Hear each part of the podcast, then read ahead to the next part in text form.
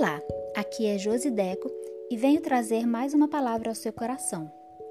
O texto base de hoje é uma palavra de confronto que encontra-se em Tiago 1, 22 a 24, que diz assim: E sede cumpridores da palavra, e não somente ouvintes, enganando-vos a vós mesmos, pois aquele que é ouvinte da palavra e não cumpridor é semelhante a um homem que contempla no espelho seu rosto natural porque se contempla a si mesmo e vai-se, e logo se esquece de como era a sua aparência.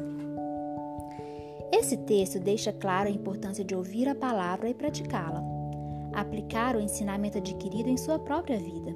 Por vezes não é bem assim que temos feito. Quantas vezes ouvimos uma palavra e pensamos: Fulano podia estar aqui para ouvir essa palavra, Ciclano precisava ter vindo.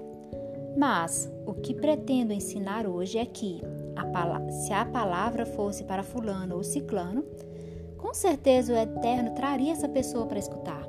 Essa é a questão. A palavra escutada por nós é exclusivamente para nós.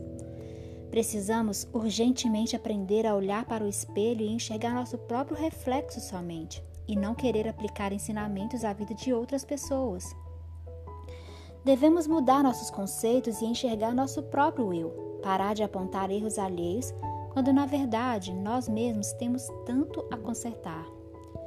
Como exemplo de alguém que enxergou o próprio eu, irei citar Ana, mãe do profeta Samuel. Ana era uma mulher de coração amargurado que enfrentava uma situação muito difícil, que a deixava constantemente chorosa, decepcionada e triste. Ela era estéril e, além disso, convivia com Penina, a outra mulher de seu, do seu marido, que era algo comum e permitido nesse tempo. Que tinha muitos filhos e a irritava sempre, ano após ano. Esta família ia ao templo adorar a Deus. Ana, todos os anos, chorava, lamuriava e pedia um filho. É uma história bastante conhecida, mas hoje quero pautar alguns pontos interessantes neste relato de Ana, no capítulo 1 de 1 Samuel. No versículo 6, deixa bem claro que o Senhor lhe havia cerrado a madre. Não era um problema de saúde, não era algo comum. O próprio Deus lhe havia privado de ter filhos e todos sabiam deste fato. Às vezes passamos por situações semelhantes a Diana. Ouvimos um não do próprio Deus.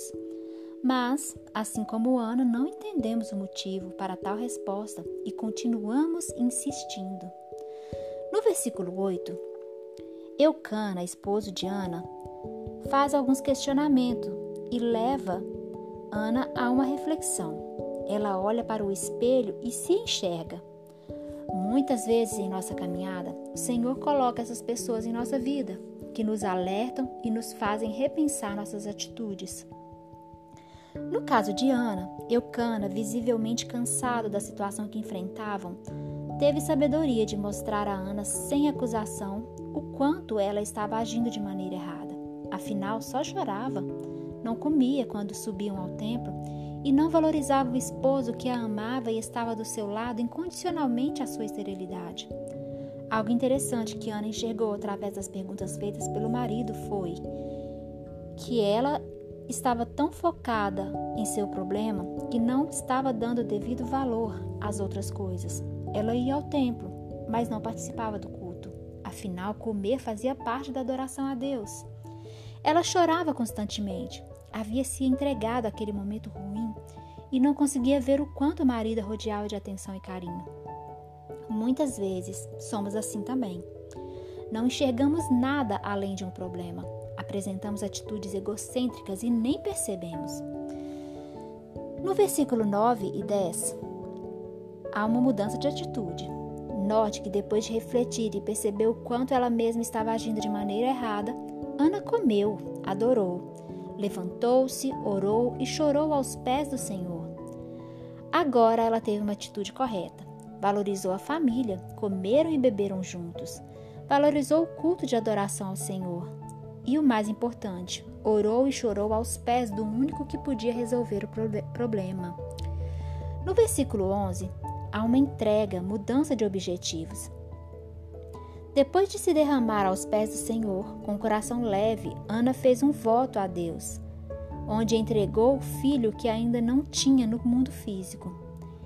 Ela acreditou que Deus daria aquele filho que ela tanto desejava e prometeu entregá-lo ao Senhor por toda a vida. Logicamente, todos os anos, Ana chorava e pedia um filho a Deus, mas possivelmente nunca cogitou a ideia de entregá-lo a Deus. Afinal, ela queria um filho para resolver seu problema, para sanar a vergonha que vivia, para mostrar para sua rival Penina, para mostrar para o marido e à sociedade sua capacidade de gerar. E quantas vezes agimos assim também? Preocupados em mostrar algo para outras pessoas. E a pergunta que hoje não quer calar: o que temos mostrado e entregado verdadeiramente a Deus?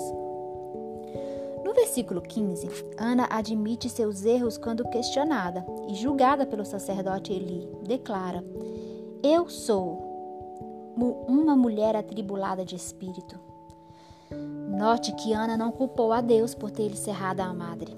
Não culpou Penina por irritá-la. Não culpou o marido. Ela reconheceu que ela era uma mulher atribulada de espírito. Reconheceu que o problema estava nela e em mais ninguém. Era uma situação permanente. Ela não estava atribulada naquele momento, ela era atribulada sempre. Como uma mulher assim, atribulada, amargurada, rixosa, vingativa, cuidaria e educaria um filho. Logicamente, ensinando tudo o que achava que era certo até então. No capítulo 2 de Samuel, Ana entrega o filho no, no templo e adora a Deus, reconhece a soberania de Deus. Em seu famoso cântico, ela encontrou forças para cumprir sua promessa, porque aprendeu que tudo pertence a Deus, ele, em sua infinita sabedoria, enxerga muito além do que vemos. O tempo para Deus é extremamente diferente do nosso. Por isso, às vezes não entendemos o seu agir, porque ele vê o futuro. No caso de Ana, por exemplo, ela pedia a Deus um filho, mas Deus não tinha um filho comum para dar a Ana. Samuel foi um sacerdote, profeta, juiz de Israel, um homem íntegro que marcou uma geração. Deus não daria um projeto tão maravilhoso para uma, para uma mulher tão imatura, tão cheia de si mesma, não é? Ana precisou ser preparada para perceber que Deus, de Deus, para receber de Deus um presente tão valioso. Ela precisou ser moldada para educar um filho forte e capaz de agradar a Deus verdadeiramente. Assim também é em nossas vidas. Precisamos aprender a enxergar nosso próprio eu, reconhecendo nossos próprios erros, e nos colocando à disposição de Deus, para que Ele mude em nós o que quiser, o que for necessário ao cumprimento de Sua obra em nossas vidas e ao estabelecimento de Seu reino. Aleluia!